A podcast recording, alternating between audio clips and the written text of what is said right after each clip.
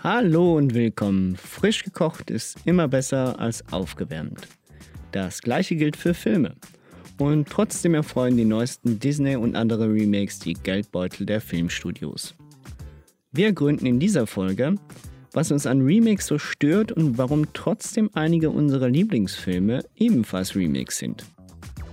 Folge ab!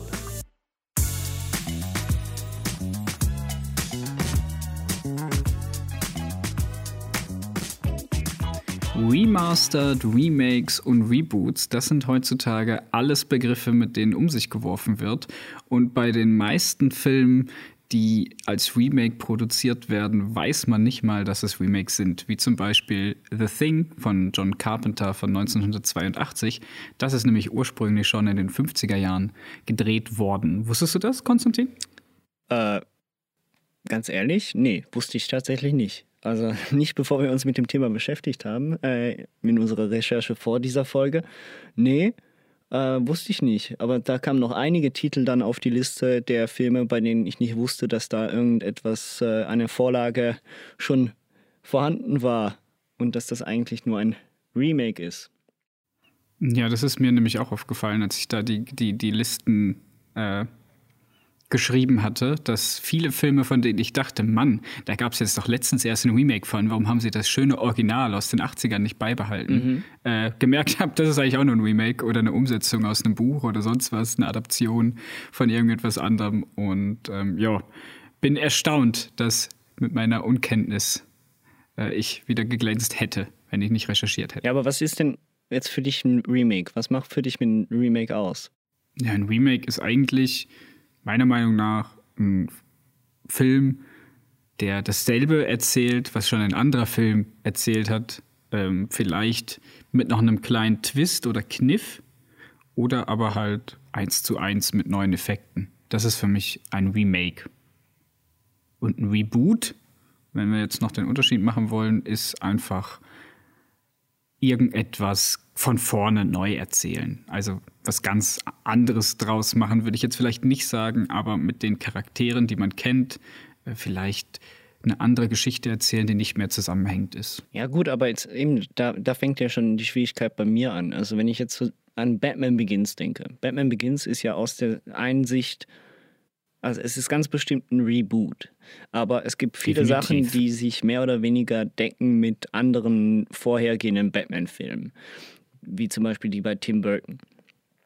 Äh, und, und der war ja auch schon ein, Re äh, ein Reboot beziehungsweise ein Remake von vorhergehenden Batman-Filmen und Serien. Also ja, aber ist das dann nicht mehr Adaption als Remake? Würde man nicht sagen, das ist einfach eine neue Neuinterpretation oder eine neue Adaption? Ist das nicht mehr der, der bessere Fachbegriff dann? Sind wir allgemein bei so Superhelden und, und, und Buchvorlagen oder Alice im Wunderland zum Beispiel? Da gibt es ja auch einige Verfilmungen von. Hm, sind das nicht eigentlich alles mehr Adaption? Würde man nicht, wenn jetzt ein neues Alice im Wunderland-Film kommt, würde man doch nicht sagen, das ist jetzt ein Remake. Ja, ich weiß jetzt eben nicht, weil rein theoretisch, du nimmst eine Vorlage, die schon vorhanden ist und probierst daraus etwas Eigenes zu machen. Also klar, auf der einen Seite, äh, die Interpretation ist gar keine Frage, oder? Aber wenn wir sagen, dass ein Remake fast eins zu eins der gleiche Film sein sollte, einfach mit heutigen äh, Bedingungen, mit heutigen Technik und so weiter und so fort, dann, äh, ja, dann weiß ich nicht, ob wir dem, dem Wort Remake und vor allem der Remake-Filmkultur wirklich auch gerecht werden. Also ich, ich, würde, ich würde bei vielen Filmen Reboot und Remake eigentlich so in die gleiche Sparte stellen. Weil äh, für mich ist jetzt eben Batman Begins klar, ab abhängig, also abhängig von dem, von den Batman-Filmen, die auch schon vorher passiert sind, die man vorher auch schon kannte, weil Batman ja vorher sonst gar nicht bekannt gewesen wäre fürs Filmpublikum.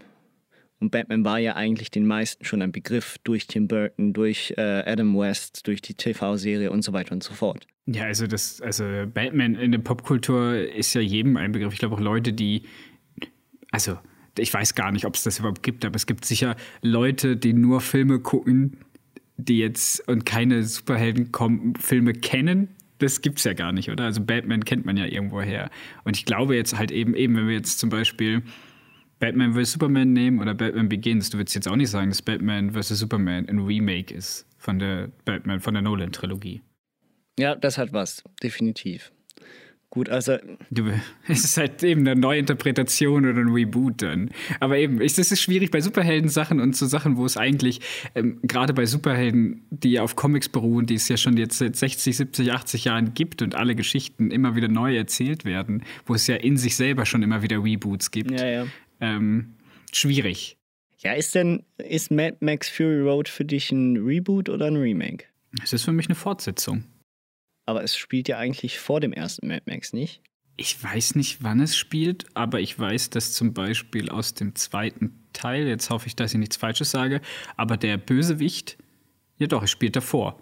Aber dann gehört es einfach zum normalen Universum, dann ist es weder ein Reboot noch ein Remake. Weil der Bösewicht aus dem Mad Max Fury Road ist ja auch einer von den Handlagern von Thunderdome oder aus dem zweiten Teil. Also, den gibt es ja auch schon vorher. Oder halt nachher, je nachdem, wie das in der Zeit, da bin ich jetzt gerade nicht zu bewiesen, aber eben. Ich würde sagen einfach, dass man das nochmal. Es ist halt auch so eine ganz komische, schwammiger Mischmasch. Ja, ich wollte eben auch sagen, ne? Also ich meine, dann wäre ja, also nach dieser Bezeichnung würde ich sagen, sind Filme wie äh, wie eben The Thing und etc. wahrscheinlich auch nicht per se ein Remake, weil sie sich ja von der eigentlichen Vorlage sehr wohl unterscheiden mit dem, was sie bringen und etc.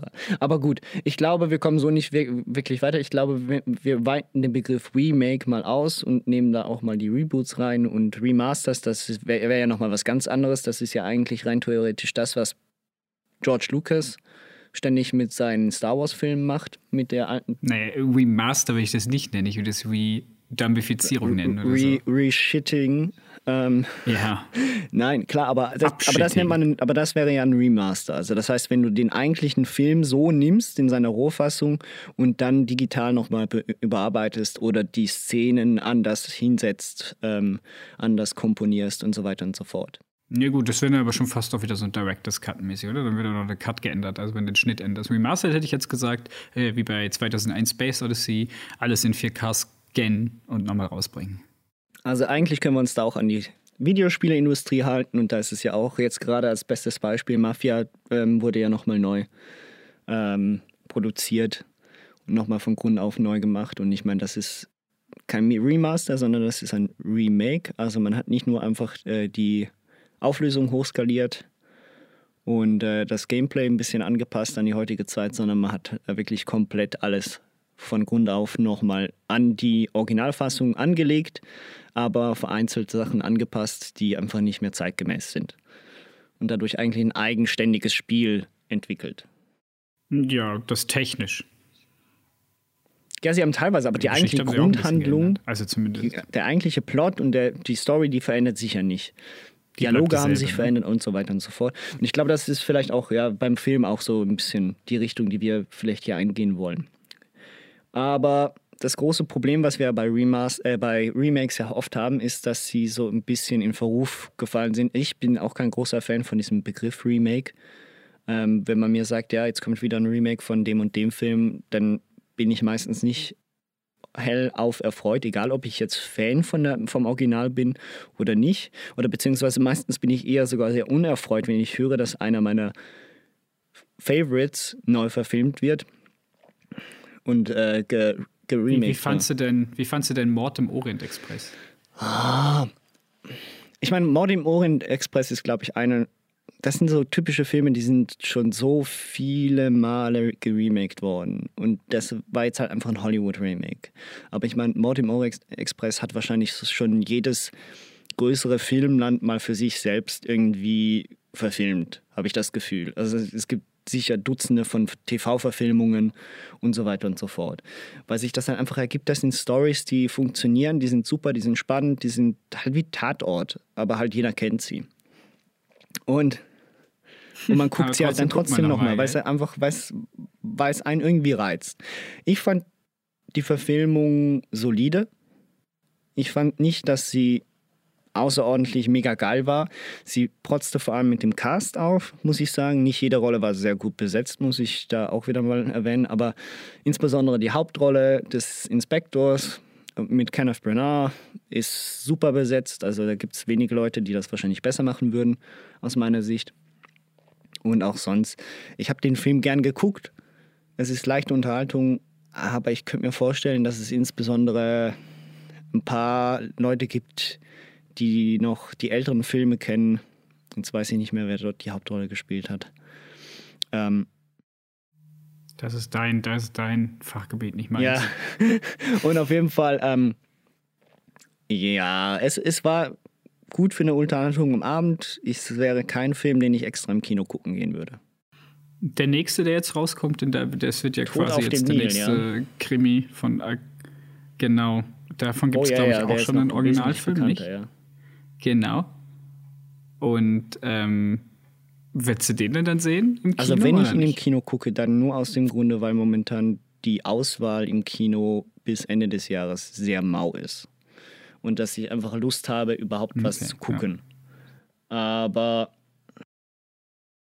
es ist halt so, ich weiß nicht, was ich davon halten soll. Es ist so ein bisschen das Problem auch mit, ich weiß nicht, ob du The Great Gatsby kennst, das Original und die Neuverfilmung. Ich habe weder noch gesehen oder gelesen. Okay, also auf jeden Fall, die Neuverfilmung fand ich für das, was sie ist, fand ich sie sehr gut. Ich habe aber auch das Buch gelesen und bin ein großer Fan von, von dem Buch, ist eines meiner Lieblingsbücher und dem wird es hinten und vorne nicht gerecht. Wenn man das aber nicht erwartet, weil man weiß, dass es ein äh, Bassman-Film ist, dann lässt man sich halt auf diese visuelle Party ein. Und dann ist das ein cooler Film. Dann sollte man den auch möglichst auf einer großen Leinwand mit einem guten Soundsystem gucken und dann lohnt sich das im Kino. Aber ich weiß nicht, ob bei dem Tod im, äh, auf dem Nil so das so un unglaublich notwendig ist, erstens einmal das neu zu verfilmen und zweitens einmal, ob man das auch im Kino gucken muss. Ob dafür nicht eine Netflix-Produktion, die direkt auf, äh, auf dem Fernseher erscheint, besser wäre. Aber gut, da sind wir eben genau bei einem Punkt. Warum macht man die Remakes? Also ich meine, was, was reizt überhaupt ein, ein Filmstudio zu sagen, hey ja, komm, wir nehmen diesen alten Klassiker und verfilmen ihn neu? Naja, also jetzt im Falle von Tod auf dem Nil würde ich sagen, wird wohl Tod im Orient Express dementsprechend ein großer Erfolg gewesen sein im Budget im Boxoffice, dass man sich gedacht hat, komm, jetzt nehmen wir direkt den nächsten und verfilmen das mit einem ähnlichen Cast auch wieder und der großen Produktion und schöne Bilder und dann wird das auch funktionieren. Und wenn der auch gut wird, dann wird wahrscheinlich der nächste, ist Agatha Christie, gell? Ja, es ist Agatha Christie. Ja. Genau, dann wird auch wahrscheinlich auch der nächste Agatha Christie-Roman so weit durchproduziert, bis äh, irgendwann die Leute sagen, ach, noch ein? Nee, da habe ich jetzt keine Lust zu.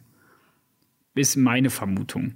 Also im Großen und Ganzen wird man wohl sagen, wie sieht, ich nehme an, dass da ganz viele Leute Marktanalyse betreiben und sich denken, okay, was ist schon lange in der Schublade, was könnte man wieder aufhaschen oder was ist mal nicht so gut gelaufen und deswegen versuchen wir es nochmal. Oder ist das vielleicht sogar unsere einzige Lizenz, siehe Sony und Spider-Man und wir machen jetzt einfach ganz viel Spider-Man-Reboots. Mhm. Ja, es wirkt für mich halt oft inspirationslos und insbesondere faul von den Filmstudios. Also ich, ich meine, es ist einfaches Geld, weil du hast auf der einen Seite die Leute, die die Filme schon kennen von früher und die diese Filme im Normalfall dann trotzdem nochmal gucken werden. Einfach aus dem Grunde, weil sie sich ein Bild davon machen möchten. Viele gehen dann raus aus dem Film und sagen, nö, das Original war viel besser und ärgern sich darüber. Und dann gibt es so die normalen Kinogänger, die diese Filme eigentlich tendenziell sofort wieder vergessen, wenn sie das Original nicht kennen, weil sie sind meistens inspirationslos. Das ist das große Problem, was ich habe.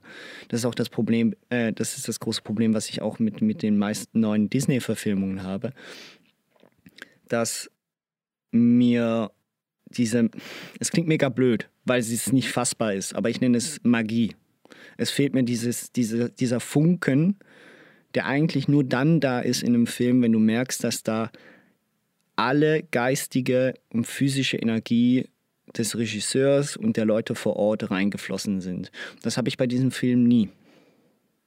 Leider nie. Ja, ich glaube, dass das mein, gerade wenn wir jetzt bei Disney Remakes sind, dann redest du vor allen Dingen wahrscheinlich von den Realverfilmungen, oder? Die, ja. die dann, oder fast Realverfilmungen, jetzt König der Löwen mal ausgenommen, das sind halt einfach nur Animation ist ähm, ist halt, also für mich ist halt das, was diese Disney-Animationsära 90er, 2000er so ausgemacht hat, eigentlich, dass man das nur animiert bringen konnte. Das sieht halt, das glaubt einem doch keiner Susi und Sträuch, wenn das in echt ist, oder? Das glaubt einem doch keiner Schön und das Biest, wenn plötzlich irgendwelche, irgendwelche ähm, Kerzenständer und Wecker anfangen miteinander zu reden, sondern das ist schon kindheitliche schöne Magie, das ist ein Kinderfilm, das ist Animation, das ist Märchen, Magie, sowas alles. Und deswegen haben die funktioniert, meiner Meinung nach. Und weil man auch ähm, gerade bei den Musicals von Disney dann, den Animationsmusicals, wie auch Die Schöne und das Biest, man auch Sänger und Sängerinnen genommen hat, die auch singen konnten. Und ähm, bei den ganzen Realverfilmungen sind es Popsternchen. Realverfilmungen ja, ja. sind es entweder Popsternchen Schauspieler. oder irgendwelche Schauspieler, siehe Die Schöne und das Biest. Ähm, wie heißt sie wieder? Die nette Hermine äh, Granger. Emma Watson. Emma Watson, die. Die das jetzt im Verhältnis noch tatsächlich zu den anderen Verfilmungen gar nicht so schlecht gemacht hat. Aber dazu. Ja, die kann. Ja, aber ja. noch mehr. Nicht ganz meine Meinung, aber okay. Ähm, ich finde halt, dass das dann eben nicht mehr funktioniert. Die Magie ist nicht mehr da. Plötzlich sind da zwei Hunde, die an Spaghetti rumschlabbern und das sieht dann halt ein bisschen ekelhafter echt aus, als ähm, so schön und nett in der, in der gezeichneten Variante. Deswegen funktionieren die für mich vor allen Dingen. Ja, es ist also, ich meine, jetzt sind wir beim Thema und dann bleiben wir lieber dabei. Ähm, du hast es angesprochen. Für mich ist das allergrößte Problem, und das habe ich vor allem bei Filmen wie der Neuverfilmung von Dschungelbuch und Der König der Löwen gesehen. Und zwar, die Filme werden ja auch selbst von der Presse eigentlich sehr wohlwollend betrachtet. Ich kann diese Filme nicht ausstehen. Ich finde sie zum Kotzen. Ich finde sie. Ich fand jetzt das Dschungelbuch wieder richtig nee. gut. Das wäre jetzt meine einzige Ausnahme ich, gewesen. Ich, fand, ich kann, kann, mit dem Film nicht anfangen, weil wir haben genau das Problem, du hast es ange, äh, angesprochen.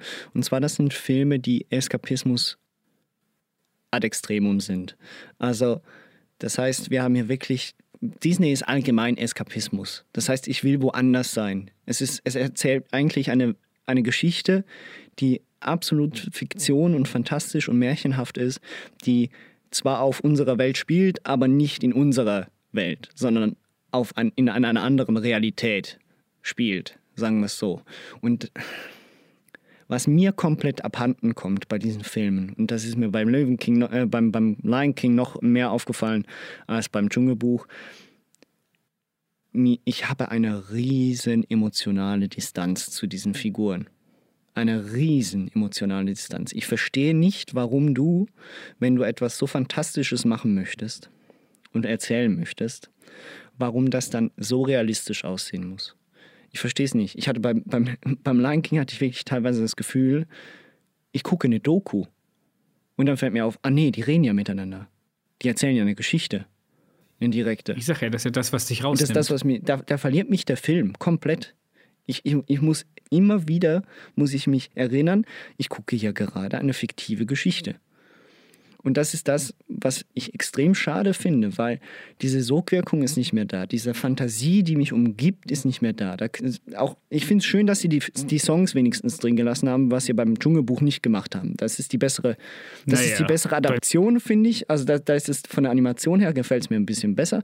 Aber was ich zum Kotzen fand bei The Dschungelbuch war, dass zwei, zwei Songs drin waren. Und die, waren, die, und die waren beide verkrüppelt, wenn ich ehrlich bin. Beide mm. ziemlich verkrüppelt. Ich fand, ich hatte mich ja gefreut. Äh, ich habe den Film geguckt gehabt, damals das Dschungelbuch. Und ähm, ich bin ja halt größer King Louis-Fan. Äh, Grüße gehen raus an alle Affen da draußen, die zuhören. Nee, ich Quatsch. Ähm, ich war, genau und äh, bin unglaublicher. Ich liebe den Song, ich fand es immer cool. Ich auch. Ich, äh, dieses, und dann siehst du diesen riesen King Louis und der halt unfassbar unnatürlich groß ist. Und das hat mir dann wiederum gefallen, weißt du, dass sie sich was Neues ausgedacht haben, dass es halt dann sehr, sehr fantastisch ist. Now don't try to kid me, man cub. I'll make a deal with you. What I desire is man's red fire to make my dream come true. Now give me the secret, man cub. Come on! Show me what to do. Give me the power of man's red flower so I can be like you. Oh, Ooby-Doo, I want to be like you. I want to walk like you, talk like you too. You'll see it's true.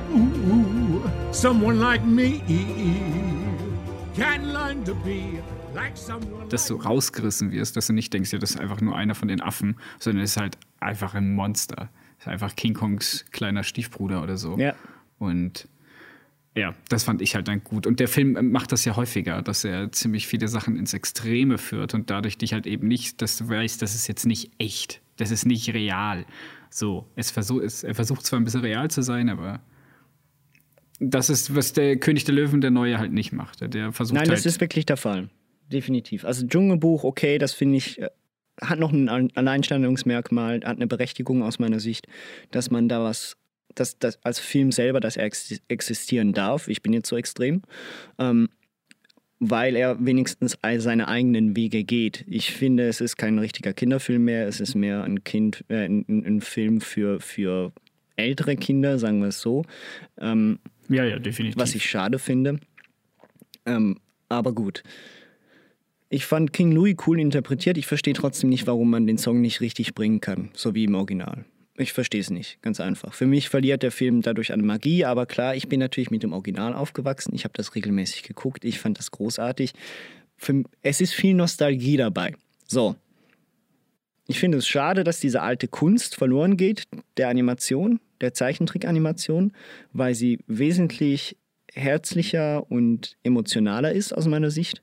Aber gut, das ist halt, äh, ja, äh, unsere Zeit. Das ist halt so. Das ist nicht mehr gewollt, das ist, macht nicht mehr an. Das sah man auch an den Verkaufszahlen der letzten äh, noch Zeichentricksfilme von Disney wie Küss den Frosch. Was ich sehr schade finde, weil ich finde äh, Küss den Frosch auch einer der besseren. Disney-Filme in den letzten 20 Jahren. Ähm, auch da wieder äh, der Bösewicht-Song, der unglaublich gut ist. Ja. Mit dem ganzen Voodoo-Zeug. Äh, aber eben, es ist, ähm, es ist und bleibt für mich ein Unding, dass du den Film eigentlich von der Storyline fast eins zu eins übernimmst, wie beim König der Löwen, mir aber einen unglaublichen Realismus bietest, der rein aus der technischen Perspektive ja Wahnsinn ist. Also ich habe den Film geguckt und dachte mir, mein Gott, stell dir vor, vor 15 Jahren hättest du jemandem gesagt, Filme sind so produzierbar. Der hätte dir den Finger gezeigt. Also das ist, das ist technisch gesehen Wahnsinn. Aber es kommt nicht ans Original ran, hinten und vorne nicht aus meiner Sicht, weil die Augen dieser Löwen sind, sind nicht das Gleiche. Das Gleiche ist mir bei Susi und Strolch passiert. Nicht ganz so extrem, weil Hunde, habe ich das Gefühl, sind den Menschen noch mal ein bisschen näher. Dadurch ähm, kennt man halt auch, ich meine, einen Hund mit süßen Augen, der ist halt einfach herz, herzerwärmend. Naja, ich als Katzenmensch. Oder auch eine Katze mit großen Augen ist herzerwärmend. Kommt ja nicht drauf an. Aber auf jeden Fall bei den, bei, beim König der Löwen, ich verstehe nicht, warum du nicht die Augen größer machst. Ich meine, biet dem Film, probier dem Film doch das möglichst schön zu machen. Ist. Das ist doch nicht aber, realistisch. aber probier ihn nicht so realistisch zu machen. Warum? Ich verstehe den, den Approach nicht. Ich verstehe es nicht. Warum macht man das? Ich verstehe die Denkweise nicht. Ist ja wieder John Favreau, oder der dabei war. Ich glaube, bei, bei Dschungelbuch hat er es schon gemacht. Dort hat das ja ein bisschen, war es noch ein bisschen fantastischer, auch von wie die Figuren interpretiert worden und dargestellt worden sind. Bisschen übertrieben auch, nicht ganz so realistisch, aber realistisch genug. Und beim König der Löwen ist es eigentlich nichts anderes als, äh, ich gucke eine dieser alten aus den 90er Jahren Disney-Dokus, wo aber der König der Löwen draufgelegt worden ist. Ja, aber vielleicht ist ja das genau einfach für uns nicht verständlich, aber vielleicht ist das deren Daseinsberechtigung zu sagen, hey, guck mal, wir haben den König der Löwen genommen und wir haben den super reali realistisch gemacht und das ist unser Alleinstellungsmerkmal. Ja. Äh, ja, der, wo ich dann tatsächlich, und jetzt kommen wir zu einem anderen Thema und dann äh, kann ich Disney für mich auch abschließen, dann kann ich meinen Rant abschließen. wo ich sagen muss, was für mich besser funktioniert, sind nicht alle, aber für mich funktionieren die Realverfilmungen mit Menschen ein klein wenig besser. Nicht alle, ähm, aber ich finde zum Beispiel wenn man Aladdin betrachtet, das Original ist un unzuerreichen. Das, das, kann man, das, kann, das, das kriegt man nicht hin. Aber das, was sie daraus gemacht haben, war süß, war schön. Nein. Mich hat auch Will Smith nicht so aufgeregt, wie er mich aufregen hätte können. Er kommt natürlich, ich meine, Robin Williams ist, ist unerreichbar, den kriegst du nicht hin. Das, Exakt. das, das kriegst du aber nicht hin. Aber wenn du das weißt und wenn du das dann aus, außen vornimmst, und ich meine, sie probieren Neues zu machen. es ist nicht eins zu eins genau das gleiche, dann ist es okay. Dann ist es wirklich, dann ist es, dann ist es okay und dann ist es schön gemacht. Das gleiche finde ich. Bei Cinderella ist es auch nicht schlecht. Ich fand aber auch das Original Cinderella hat mir nie so gut gefallen. Nee, deshalb, deswegen, deswegen kann ich auch sagen, wahrscheinlich fällt es mir leichter, die Realverfilmung da zu akzeptieren, wie sie ist. Was ich zum Beispiel schön finde, was ich cool finde, ist, wenn sie sowas machen wie bei Maleficent. Oder wie man es auch richtig ausspricht. Maleficent? Maleficent, glaube ich. Maleficent mit Angelina Jolie. Das erzählt, das ist, das ist das, was ich mir mehr hoffe in die Richtung. Dass man uns zurück in dieses Universum lässt, das wir als Kind kennengelernt haben, aber neue Geschichten erzählt. Dass man andere Perspektiven auf diese, auf diese Geschichten sieht. Warum macht man nicht einen Film über Scar? Ich verstehe es nicht. Wäre wär ja, viel, wär, wär ja viel interessanter. Wieso erzählst, du nicht, wieso erzählst du nicht eine Geschichte, wo Scar und Mufasa noch jung waren?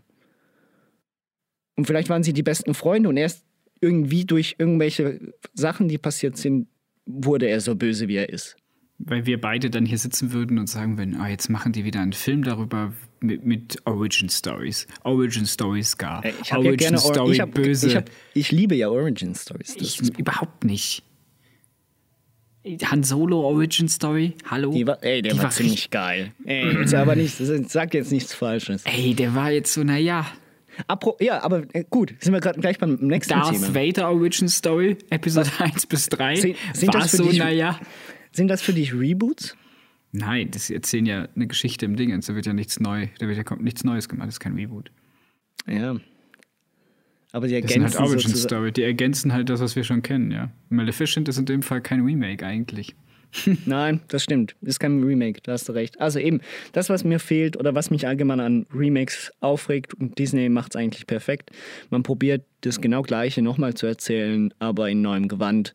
Und das Gewand ist sehr generationabhängig und das neue Gewand für die Filme, das gefällt mir nicht, ganz einfach wenn ich, wenn ich fiktive Dramen oder richtige Filme, mit realistische Filme gucken möchte, dann gucke ich mir richtige Filme an, mit richtigen Menschen. Dann muss ich da nicht diese schönen, fantastischen Filme neu verfilmt mit irgendwelchen CGI-Effekten sehen. Du hattest vorhin gesagt, du findest das ein bisschen, bisschen zu einfach, ein Remake zu machen. Du findest das ein bisschen fantasielos.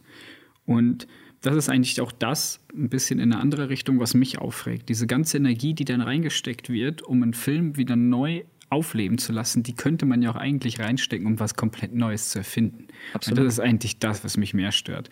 Es gab mal eine ganz, ganz schöne Grafik vor drei, vier, fünf Jahren, wo man gesehen hat aus den Jahren 2000 bis 2015, wie viele von den highest grossing Films sind eigentlich neue IPs und wie viele davon sind Adaptionen von Büchern Fortsetzungen von Filmen, die es schon gibt, oder Remakes. Und da war ganz schön wenig Neues dabei.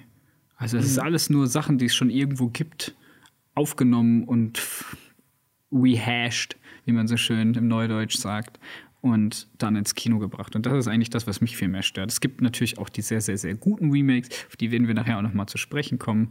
Ähm, aber das ist eigentlich das, was mich stört. Nicht, dass es unbedingt nichts Neues bringt, weil ein Remake je nachdem, wie viel Fan man von etwas ist, soll ja auch relativ wenig Neues bringen, sondern das Ganze nur auf ein neues Level quasi technisch am besten und alles andere muss genau gleich bleiben. Ja, und keinen einzigen Schnitt ändern oder so. Mm. Aber manche sagen dann auch, ja, zum Glück gab es das Remake, weil das Original war jetzt nicht so ganz geil. Ja, gut, aber da kommen wir jetzt genau zu dem Punkt, oder? Wann ist, wann ist ein Remake überhaupt angebracht? Wann.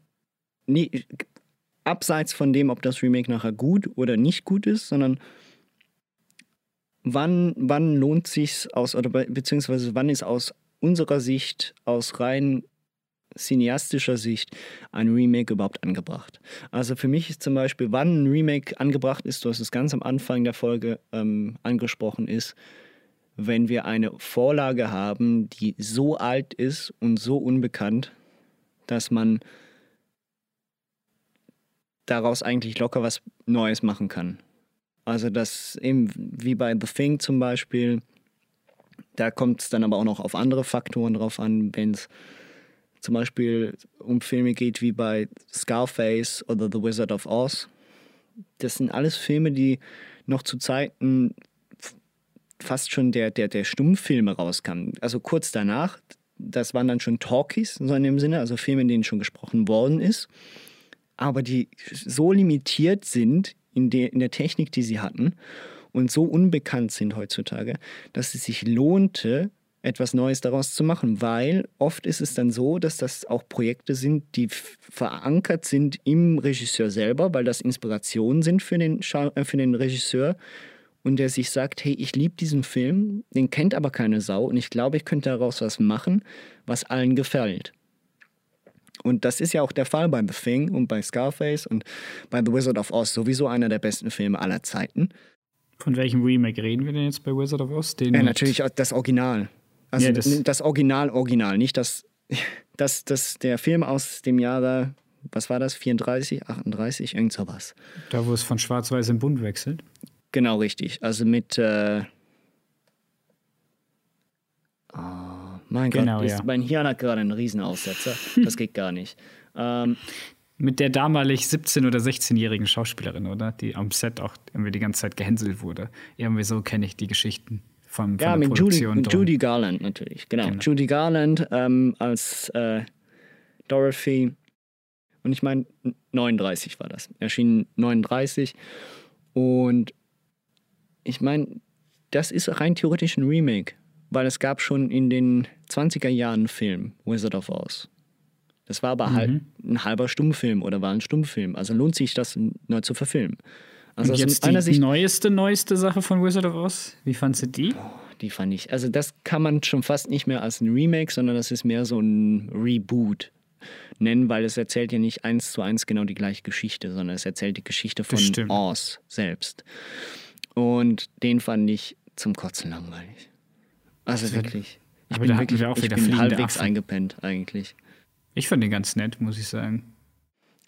Aber gut, es, es war okay. Ich finde es besser, als wenn The Wizard of Oz geremaked wird, was ganz bestimmt in den nächsten Jahren irgendwann nochmal passieren wird, was auch schon passiert ist. Ähm, aber ja, gut. Also dann lohnt sich für mich ein Remake. Also technische Umsetzung, sagst du. Wenn die Technik, die technisch, also wenn Technik nochmal besser geworden ist und wenn insbesondere aber auch die Geschichte selbst zu unbekannt war vorher oder wenn die Geschichte selbst vor der eigentliche Film dazu zu unbekannt war. Also ich meine, niemand kannte diese Filme vorher, außer du hast dich wirklich intensiv mit Kino beschäftigt. Ja gut, aber ich meine, King Kong hat jetzt jeder schon mal gehört, oder? King Kong 1933 wird, wird gefangen genommen in New York, die berühmte Szene mit den zwei Kampffliegern. Kennt jeder, oder? Und jetzt kommt Peter Jackson nach seinem Herr der Ringe-Hype und macht King Kong 2005. Ja. Willst du jetzt sagen, dass King Kong keiner kannte und deswegen ist er erlaubt?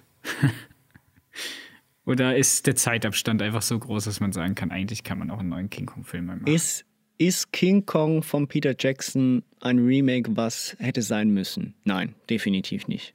Aus meiner Sicht. Ähm, King Kong ist aber schon so häufig verfilmt worden, dass man sich fast schon daran gewöhnt ist, dass all zehn Jahre ein neuer King Kong-Film rauskommt. Das ist dann teilweise wirklich ein Remake vom Original, das ist teilweise mhm. aber auch ein Reboot, wie jetzt zum Beispiel bei Kong Island. Äh, Skull, Skull Island. Island. bitte. Ähm, aber was der Unterschied ist, dass sich Peter Jackson viel Mühe gegeben hat mit dem Film. Da meine ich damit. Das meine ich damit. Dann ist der, vielleicht der, das Remake nicht ganz gerechtfertigt, aber wenigstens ist es ein guter Film. Also wenigstens hat, hat der Typ sich gesagt, hey, ich finde dieses Original so faszinierend, ich möchte das unbedingt machen. Und dann hat er es gemacht. Und ich meine, in allen Ehren, klar, es kommt nicht an den Herr der Ringe ran, aber es ist ein guter Film. Und ich finde, King Kong ist eins der besseren Remakes. Ich finde persönlich ja, dass King Kong, also rein technisch mal jetzt, äh, den Vergleich zu 33 müssen wir ja gar nicht ziehen. Also. Ach. der ist natürlich um Welten besser, was die Technik, technischen Effekte angeht, als das, was 33 gemacht worden ist. Da können die Leute von 33 aber auch nichts dafür. So. Ähm, aber die Effekte, die dann benutzt worden sind, sind auch nicht so geil für 2005. Also wenn du dir Herr der Ringe anguckst von den Effekten und dann King Kong, da musst du eigentlich auch sagen, ey, das ist immer ein Rückschritt von dir, Peter Jackson. Und jetzt hast du gerade Kong Skull Island angesprochen und da muss ich dann wieder sagen, finde ich Kong Skull Island eigentlich den geileren Film. Der hat irgendwie mehr. Der, also wenn ich mich, wenn ich mich entscheiden müsste, welchen King Kong Film gucke ich heute, dann gucke ich Kong Skull Island. Ja, bei mir wäre es wahrscheinlich umgekehrt. Weil der macht einfach Spaß. Der hat, der hat dieses, ah, ich weiß nicht, wie soll ich das nennen? Der hat diesen, der hat ein bisschen Humor drin, der nicht ganz angebracht ist, was ich ja immer gut finde in Filmen. Wenn so der Humor ein bisschen fehl am Platz ist und du nicht weißt, darfst du jetzt lachen oder nicht. Und ähm, natürlich ein super Cast. Gut, den hat der andere King Kong-Film King natürlich Kong auch. auch, ne? Ja, ja. Jack Black weg äh, als Hauptdarsteller. Ähm, super.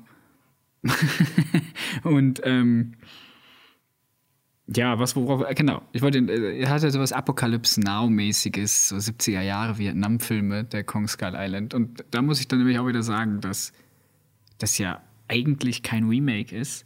Und ein Reboot würde ich das auch nicht nennen. Ich würde einfach sagen, das ist ein Monsterfilm. Das Ja, finde ich halt so krass, mir obwohl die selber. Gab es ja vorher schon so Ansätze in anderen Filmen, die probierten, Geschichten von King Kong und Godzilla einzeln zu erzählen und sie dann zu matchen, oder? Und ich mein, glaube, das ist ja das, was jetzt passiert. Ne, das ist ja auch schon passiert. Ich glaube, es gibt ja auch einen King Kong gegen Godzilla-Film schon. Eben. Also in dem Sinne ist es schon eine gewisse Art Remake aus dem Grunde oder mindestens Ja. ein Reboot, weil es Okay, gab ja. diese Vorlage schon. Ja, ist immer so schwierig. Aber ja, du hast natürlich recht, du hast recht. Es ist alles sehr schwammig. Wir sind auf jeden Fall hier, also wir haben jetzt, du hast jetzt natürlich jetzt hier ein Be- Beispiel gesucht, wo wir schon auf einem sehr hohen Niveau bezüglich Remakes und Reboots mosern. Also ich meine, im Vergleich zu anderen Remakes ist ja King Kong doch sehr gut. Egal, ob man jetzt lieber Skull Island guckt oder King Kong. Okay, was ist denn für dich denn ein schlechtes Beispiel für Remakes? Ja, also schlechte Beispiele für Remakes sind insbesondere dann der Fall, wenn, wenn du Filme hast,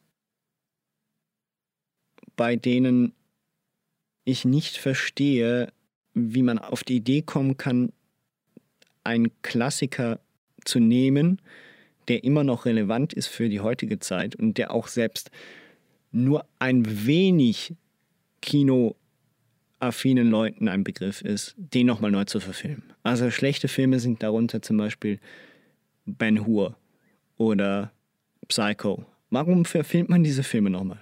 Warum macht man das? Psycho-Remake? Hä? Es gab ein Psycho-Remake? Oh ja, Ende der 90er mit äh, Vince Vaughn und äh, Julian Moore. Vince Das war, das war, das, das, das sind wir bei einem anderen, das sind wir bei einem anderen Thema nochmal, weil das ist nochmal ganz schlimm, weil das war ein 1 zu 1, Shot für Shot, genau gleich gefilmt. Genau gleich. Nur mit neuem Cast. Und halt noch schlechter gespielt, weil äh, Vince Vaughn halt. Ähm, Vince Vaughn als Psychopath? ja, genau richtig. Absolut.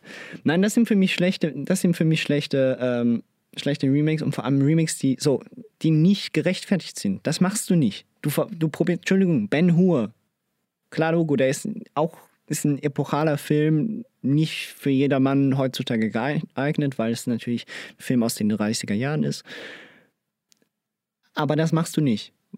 Du, du gehst keinen Film an, der über 10 Eu- Oscars geholt hat. Das machst du nicht. Außer du kriegst das größte Budget und heißt, keine Ahnung, äh, Christopher Nolan, äh, Denis Villeneuve, ich weiß es nicht. ist, Also, der nicht von den, ist der nicht späte 50er, Ben Hur? ist der später? Ja, wahrscheinlich war ich voll daneben. Oder 40er. Ja, der ist doch da, das sind da rein. Ich meinte, der wäre da in der Zeit zu Prince of Lawrence of Arabia und Cleopatra und so, ne? Das sind noch 50er bis 60er, irgendwo 59, 58. kam raus. 59. Ja, Entschuldigung, ich war jetzt noch immer bei den, bei den alten Verfilmungen. Ja, natürlich, 59. Ähm, also das sind Filme, da ist für mich ein Remake nicht gerechtfertigt und da ist, steht für mich von vornherein fest, dass der Film nicht funktionieren kann. Dass das nichts Gutes wird. Ganz einfach. Und dann sind wir natürlich äh, bei anderen Filmen, was zum Beispiel auch nicht funktioniert und wo ich wirklich gespannt bin, oder was oft nicht funktioniert und wo ich wirklich jetzt gespannt bin auf Dezember, wenn Dune rauskommt, ist, dass neue Verfilmungen von ehemaligen Science-Fiction-Filmen rauskommen. Dass diese meistens die Seele verlieren. sei, sei es Total Recall zum Beispiel. Ähm, oder was hatten wir noch? Jetzt fällt mir dann mehr ein.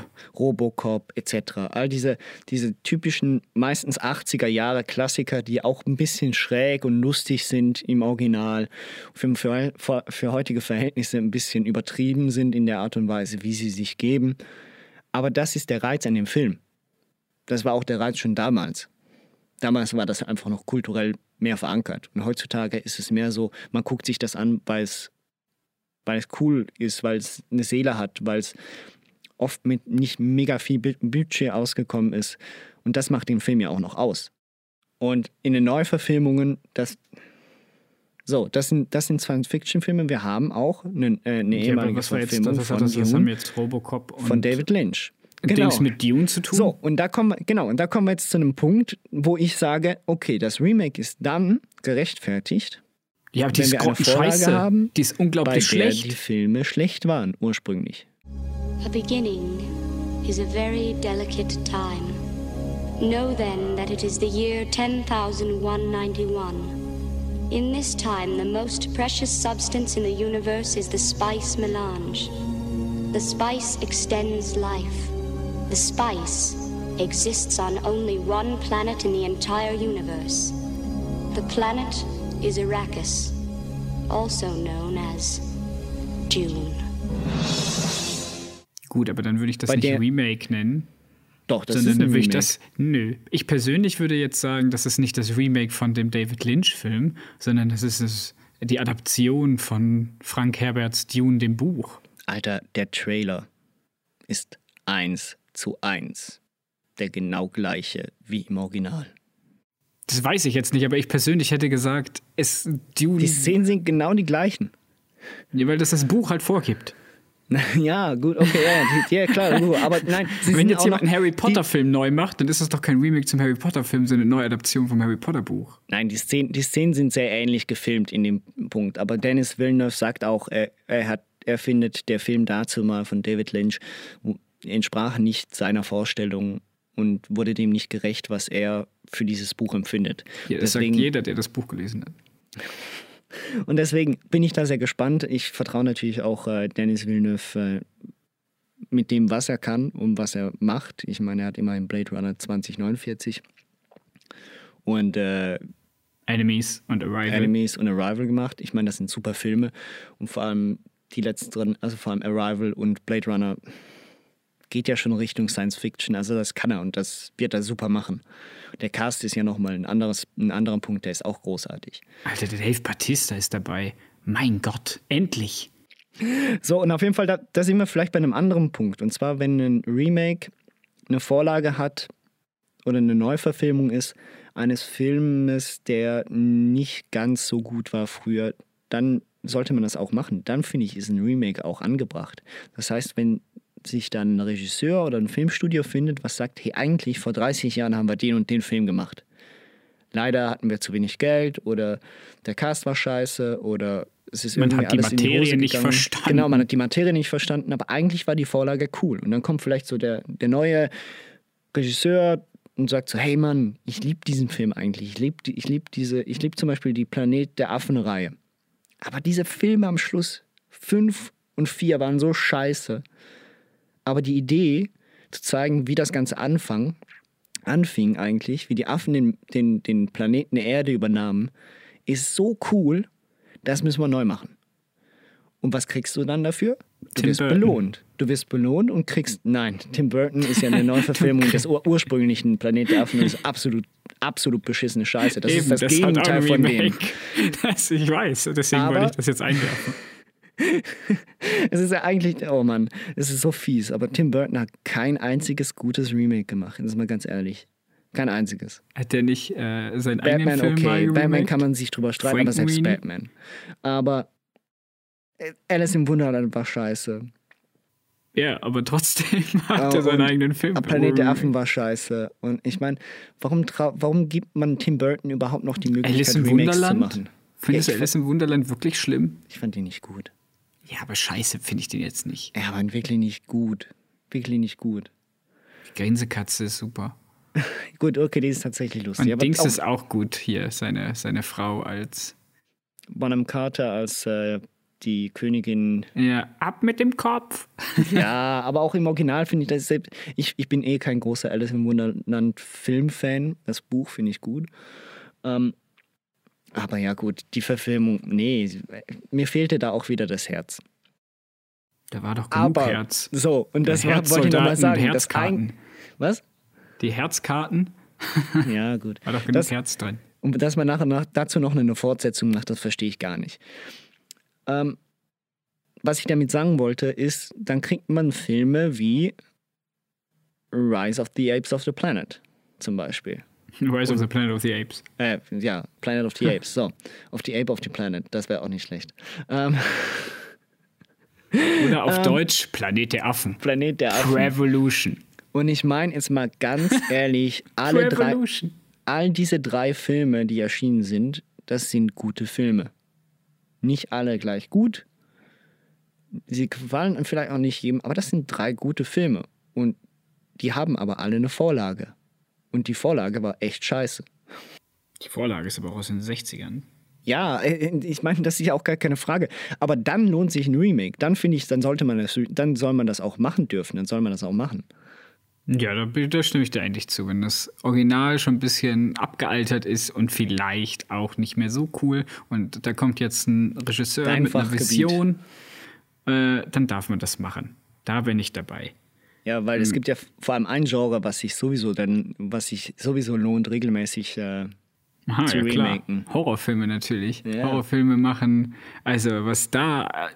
Ich habe ja das Vergnügen momentan oder schon seit längerem, dass ich von einem Arbeitskollegen eine Blu-ray-Box von Freitag der 13. ausgeliehen bekommen habe, in dem man schön bis Jason X und Freddy vs. Jason alle Filme gucken kann. Und die Filme waren ja, das sind ja, also Freitag der 13. ist ja ein Meilenstein in der Horrorgeschichte. Da, das kann dir keiner erzählen, was das für ein großartiger Film ist. Und dann guckst du dir den an heute und denkst dir, ja, gut, ne?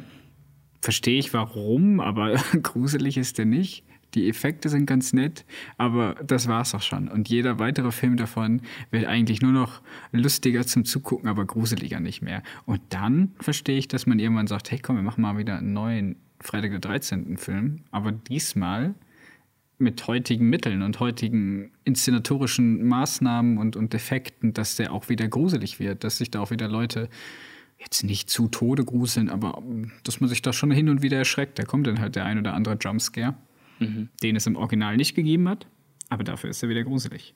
Ähm, und da gibt es für mich eigentlich ähm, ein ganz, ganz sehr gutes Beispiel aus jüngster Vergangenheit, nämlich Evil Dead oder Tanz der Teufel, wie er früher hieß. Auch der Klassiker eigentlich, die, die Story ist relativ zügig erklärt. Kinder gehen, also Kinder, Jugendliche gehen zusammen in den Wald, in so eine Waldhütte und äh, beschwören irgendwas Böses herauf, weil sie was Falsches gemacht haben und daraufhin werden sie alle umgebracht. So. Und in dem neuen Evil Dead Remake ist das genau dieselbe Geschichte. Die Jugendlichen gehen in den Wald, es passiert dasselbe wie bei Tanz der Teufel. Es gibt diese Vergewaltigungsszene, die unglaublich unangenehm ist. Es gibt am Ende eine Million Liter Kunstblut, das von oben herabregnet.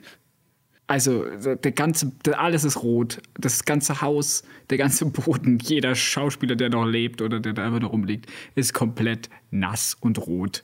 Und dieses Evil Dead Remake ist einfach unglaublich gut. Ist ist Also- sogar besser als das Original, meiner Meinung nach. Und damit werde ich mir jetzt bestimmte Hebe holen. Aber das ist, sowas muss man halt machen. Du musst einen Film nehmen und den besser machen, einfach dadurch. Also, ich finde ihn eigentlich nur besser, weil er bessere Technik hat. Im. Prinzip ist es sonst genau der gleiche Film. Also ich wollte eigentlich sagen, ich meine, in dem Sinne, so wie, wie du mir das erzählst, ich kenne ihn ja nicht, ich habe ihn nicht geguckt. Aber für mich klingt es dann mehr so an eine Hommage an den Film. Also man probiert den Film wirklich, also nicht nur eine Hommage, sondern eine, eine Liebesbezeugung an das Original, aber mit der heutigen Technik und mit dem, was heut, heutzutage machbar ist.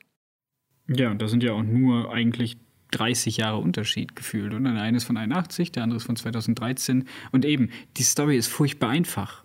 Wie gesagt, die eine hat ein Drogenproblem, die wollen die jetzt ins, in, dieses, in diese Hütte für ein Cold Turkey bringen und werden dann halt von übernatürlichen Mächten eine nach dem anderen zerpflückt. Und dann hört der Film irgendwann auf. Und einer überlebt. So, das ist, das ist der ganze Film. Und da kannst du halt auch eigentlich nicht viel falsch machen, sollte man meinen. Ähm, und das hat der Film auch nicht, also das hat der Film auch geschafft, nichts falsch zu machen. Ja, gut, eben, aber das ist die Kunst. Eben, du kannst massiv viel falsch machen, rein theoretisch. Ne? Weil ich meine, entweder, entweder machst du eins zu eins genau das Gleiche und der Film kann lieblos wirken, weil er äh, nichts anderes ist als einfach nur faules Nacharbeiten. Oder du machst zu viel neu und es kann, wir äh, und es kann zu einem komplett neuen Film wirken, der aber auf einer Vorlage li liegt und dadurch nichts Eigenständiges wird. Und doch. Naja, da habe ich aber das Gegenbeispiel. Maniac zum Beispiel. Maniac aus den 1980ern. Da geht es um einen Mörder, der durch Parkhäuser schlendert und Frauen ermordet und die deren. Also der ist ziemlich hässlich, der Typ und deswegen kommt er halt nicht mit Frauen klar oder hat das Gefühl, dass es der Grund ist, warum ihn alle verabstoßen. Und dann geht er halt so ein bisschen auf, auf Mörderreihe und fängt halt an, junge Frauen in Parkhäusern mitzunehmen und die zu skalpieren. So, und dann gibt es den von 2012, den Maniac, von Alejandro Ava oder so heißt der. Ähm, und der Film erzählt eigentlich eine ähnliche Geschichte, nur der ganze Twist an dem Film ist, das ist alles aus Ego-Perspektive. Wir sehen alles aus der Sicht des Mörders. Also wenn er sich versteckt. Wie, wie heißt der Film? Maniac. Der Was? ist sogar mit äh, Elijah, äh, Elijah Wood. Wood. Der ist aus genau. der Ego-Perspektive. Der ist, kommt zu 95 Prozent aus der Ego-Perspektive, ja. Der erzählt den ganzen Film nochmal, neu und ein bisschen anderem, leicht anderem Setting. Aber die Geschichte ist eigentlich gleich. Der Typ hat ein mega Problem mit Frauen und äh, schnappt sich die dann abends im Parkhaus und äh, skalpiert die in Ego-Perspektive. Ist ein sau, sau guter Film. Kann ich echt nur, also wenn man auf Horrorfilme steht. Ähm, super Film, macht richtig viel, also macht richtig viel Spaß, darf man eigentlich gar nicht sagen bei der Thematik, aber wenn man halt auf so ein bisschen Splatter-Horrorfilme steht, und ähm, ja, hat auch noch so ein bisschen tatsächlich sehr, sehr künstlerische Eigenschaften, eben dadurch, dass er aus der Ego-Perspektive ist und dass er teilweise halt aus der Ego-Perspektive rausgeht, wenn die Tat dann vollbracht ist und man dann das Gesamtkunstwerk sehen darf, was sich dann auf dem Bett und dem Boden verteilt hat. Ähm, aber ja, äh, das ist zum Beispiel ein Film, der macht ja im Prinzip was ganz Eigenes, obwohl dieselbe Geschichte ist. Nur der Twist ist halt, dass aus der Ego-Perspektive deswegen für mich auch ein gelungenes Remake. Ja. Ähm, also in dem Sinne wirklich, vor allem beim Horrorfilm ist es ja insbesondere auch die, dass, dass sie nicht mehr, die, das Original ist nicht mehr so scary, einfach aus dem Grunde, weil die Technik nicht mehr ausreicht. Ich meine, ich bin mich, selbst ich, der nicht so viel Horrorfilme guckt, wenn er mal einen dieser alten Schinken guckt, wie in Shining und so weiter und so fort, dann verliert sich dieses was eigentlich schreckenerregend ist oder sein sollte, in fast schon eine Absurdität, die einem, die einen aus dem Film, aus der eigentlichen Immersion reißen kann und dadurch den Film nicht mehr so würdigt, wie er eigentlich sein sollte. Und deshalb lohnt sich auch ein Remake, oder? Ja, würde ich auch sagen. Wobei es gibt auch Klassiker, wo ich froh wäre, wenn man die unangetastet lassen würde. Aber das kann ich halt verstehen, dass man das nicht macht, weil die Geschichten, also Horrorfilme haben ja in den meisten Fällen jetzt nicht Oscar-verdächtige Drehbücher. So, kann man ja mal ehrlich sagen. Da geht es ja mehr um den Shock-Value und das Ganze kann dann entweder durch ausgeartete Splatter sein. Also für Leute, die nicht wissen, Splatter ist halt ein Genre, wo viel explizite Gewalt gezeigt wird und man halt extrem viel Gliedmaßen verliert oder zeigt, wie andere Leute die verlieren. Besser gesagt, als Zuschauer verliert man meistens keine. Ähm, und dann gibt es natürlich noch Psycho-Horror, wo man dann quasi versucht, so Thriller-mäßig äh, gar nicht viel zu zeigen, sondern alles in der eigenen Fantasie stattfinden zu lassen. Und da beim Splatter-Horror dann natürlich die Geschichten relativ einfach sind, eben wie junge Leute sind im See, am See und äh, machen was Böses und dann kommt halt irgendein Psycho und bringt die alle um auf möglichst brutale Art und Weise, kann ich verstehen, dass man sich denkt, komm, das machen wir nochmal, nur noch mit noch krasseren Effekten, die heute noch gruselig sind, weil, wie du selber gesagt hast, die alten Effekte sehen halt wirklich, wirklich abgealtert aus. Teilweise siehst du noch, was äh, aus cineastischer Sicht extrem spannend ist, sich mal solche Filme anzugucken und zu überlegen, wie haben sie das gemacht? Wie ist das Gehirn, was da jetzt an der Wand zerteilt ist, eigentlich geplatzt? Ja. Ja, vor allem, wenn, wenn, man in der heutigen Zeit dann auch sieht, dass es wirklich nur irgendwelche äh, irgendwelches Kunstblut ist oder sonst was. Also das ist offensichtlich erkennbar ist, dass es ja nicht gruselig Nicht ist und sich gruselig dann ist. wundert, warum der eigene Vater immer gesagt hat, der Film war so schlimm. ja ja genau Guckst richtig. du den ist- und denkst dir, Weichei. nee, ja echt, ey. Guck dir mal Saw an oder sowas.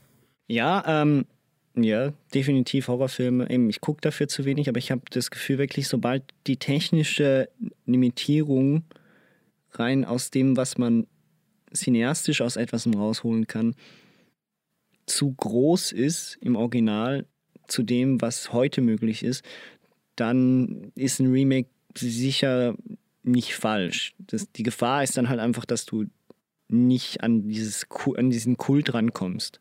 Also je höher der Kult wahrscheinlich bezüglich des Horrorfilms ist, desto schwieriger ist es überhaupt wirklich dann trotz der technischen Errungenschaften etwas Gutes zu produzieren, was dann auch dem Publikum genügt. Genau. Ja, ähm, aber es gibt sicher noch mal eine andere Kategorie an Remakes, die sich sehr wohl lohnt und die auch oft zeigt, dass es gar nicht, ja, dass es, dass es wertvoll ist, diese Remakes zu haben. Und zwar, wenn du eine Kultur hast, wenn du einen anderen Filmmarkt hast, eine andere Filmkultur, die eine Vorlage produziert in einer anderen Sprache. Nee, nee. Das wollte ich nämlich auch gerade sagen. Ich wollte gerade sagen, da machst du kein Remake. Da gehst du Gottverdammt nochmal und holst dir den Film und guckst mit Untertiteln. Jo. Leute, wo sind wir denn? Also, jetzt mal ganz ernsthaft. Gut. Gib mir, gib, mir, gib mir ein schlechtes Beispiel. Ich weiß welches Oldboy. Beispiel. Ja, Oldboy. Gut. Definitiv müssen wir nicht drüber reden. Das ist ein schlechtes Beispiel dafür. Wär, Let the right one in. wär, nein, wäre es, trotzdem, wäre es trotzdem möglich gewesen, aus dieser eigentlichen Vorlage, die aus Korea stammt, die auch koreanische Kultur beinhaltet, etc., wäre es nicht möglich gewe äh, gewesen, wenn man da ein bisschen einen anderen Approach gemacht hätte, wenn Spike Lee sich da ein bisschen mehr Mühe gegeben hätte, daraus einen anständigen äh, Film zu machen und ein anständiges Remake daraus zu machen. Aber du brauchst doch kein Remake von diesem Film. Der ist nicht alt, der hat keine technischen Limitierungen. Es geht, es geht nicht darum, guck mal, es geht darum, dass Filme nun mal aus meiner Sicht es teilweise verdient haben, weltweit Anerkennung zu finden. Das Eben, Problem und ist aber auch in der Film. heutigen Zeit ist die Hauptsprache für Film Englisch. Das heißt, wenn du einen Film auf Koreanisch rausbringst, wenn und du nicht Parasite heißt, dann hast du ein Problem, weil diese Filme grundsätzlich dann nur im asiatischen Markt wirklich überhaupt Relevanz haben oder halt in Kulturkinos. Und da gucken sie hier in Westeuropa und in Amerika einen Bruchteil von Leuten, die sich für Da Kino hast du ja interessieren. auch recht. Das ist halt Da nun mal das Problem. Deshalb sage ich, sehr wohl bringt es äh, bringt's dann was und lohnt es sich, vor allem in ähm, Subtitle-faulen Kulturen, wenn man Richtung Hollywood guckt. Also ich meine, in Amerika gucken die wenigsten Leute wahrscheinlich irgendwelche ausländischen Filme mit Untertitel, weil nun mal eben Englisch die Hauptsprache ist. Und dann macht es für mich schon Sinn, dass es Filme gibt wie The Departed zum Beispiel. The Departed ist ein Remake eines äh, Filmklassikers aus Japan, glaube ich, der Internal Affairs heißt, der drei oder vier Jahre vor dem vor The Departed erschienen ist. Und dort hat sich Martin Scorsese gesagt, hey, die, die Geschichte finde ich geil, ich finde den Film super, ich glaube, ich möchte was hier machen, sodass es alle irgendwie auch erfahren. Sodass ich daraus was, was Eigenständiges machen kann, was sich aber sehr wohl an, was sehr wohl eine Hommage an diesen aus, sein, aus seiner Sicht Klassiker und guten Film ranhaltet. Okay, und jetzt erklärst du mir mal, wer von all den Leuten, die The Departed gesehen haben, wussten, dass das ein Remake von Internal Affairs aus Japan ist und warum ist der Film Internal Affairs aus Japan plötzlich viel bekannter geworden durch das Remake? Ja, das eben, dann, das meine ich dann nicht. Ich habe nicht gesagt, dass ein Doch, Remake. du hast, du ja hast vorhin gesagt, du hast gesagt, du willst, nein, dass der Film, Da, da sind wir ja dass der Film bekannter wird. Und der Film ist aber, ich bin halt immer noch sauer, dass Oldboy geremaked worden ist. Der Film ist Oldboy und der Film ist nicht das amerikanische Oldboy, sondern das koreanische Original und der braucht Anerkennung. Nicht Spike Lee Grütze braucht Anerkennung, sondern das Original. Und vielleicht bräuchte auch das Original Internal Affairs Anerkennung, wenn es denn gut ist. Ich habe keine Ahnung, ich habe es nicht gesehen. Guck mal, aber das, mal, aber das, The da, da Departed. sind wir genau bei dem Punkt, wo sich diese verschiedenen Faktoren, wann sich ein Remake lohnt, miteinander vereinen, aus meiner Sicht. Weil du hast einen Film, der kein Kultklassiker ist, wie Oldboy. Und Oldboy ist ein Kultklassiker, selbst im, westli im, im westlichen Filmmarkt, den kennt man. Und Internal Genau. Affairs nicht. Und Richtig. wenn du dann, wenn du dann ein Remake dazu machst, dann finde ich, lohnt sich das einfach. Weil ansonsten würdest du wahrscheinlich dieses, diese Story und diesen eigentlichen Film gar nicht so kennenlernen. Ob du nachher das Original noch kennst, das ist irrelevant. Weil da sind wir wieder bei dem Punkt, dass es geht nicht darum, ob ein Remake eine Vorlage hat, die man kennt. Weil ich glaube kaum, dass die wenigsten Leute die schlechten äh, Planet of the Ape ähm, Filme 4 bis 5 geguckt haben aus den 70er Jahren. Glaube ich nicht. Aber viele haben wahrscheinlich die Neuverfilmungen gesehen. Ja, aber was du meinst, ist wahrscheinlich, das, vielleicht verstehe ich dich da falsch. So wie ich das verstanden habe, willst du sagen, dass die Geschichte, die erzählt wurde in dem Originalfilm aus dem Ausland, gehört werden sollte oder gesehen werden sollte und deswegen lohnt sich dann ein Hollywood-Remake. Und Ja. nicht und nicht der Film sollte gesehen werden, weil der Film ist ja, das ist Internal Affairs, ist der Film. Der wird ja nicht, oder der wird halt nur indirekt bekannter durch Der wird nur indirekt bekannt. Ja, absolut. Genau, Nein, das ist, eben das nur wenn ist man weiß, Fall. dass es ein Remake ist. Das meine ich nämlich, weil das hatte sich vorhin ein bisschen anders angehört. Du wolltest sagen, der Film soll mehr Beachtung kriegen und deswegen lohnt sich ein amerikanisches Remake. Aber das ist ja nicht so, weil ich meine, Let the Right One In ist genauso unbekannt wie das dänische Original. Ja, ja, oder um wieder den Bogen zu unserem letzten Cast zu machen, ähm, Insomnia. Ist, Ja, ist richtig. ja auch ein Remake sozusagen. Nichts anderes. Und der Film an sich ist ja nicht schlecht. Es ist, nochmal, um Naja, hier zu sagen, gesagt, einer ein der schlechtesten Christopher Nolan-Filme, aber der Film ist selbst nicht schlecht. So. Ich wollte damit nur sagen, es lohnt sich sehr wohl, dann einen Remake zu machen, wenn du einen Regisseur hast, der sich dem Ganzen auch wirklich widmet. Ich, und äh, Martin Scorsese hat ja sein, äh, hat ja seine Art und Weise in den Film reingebracht.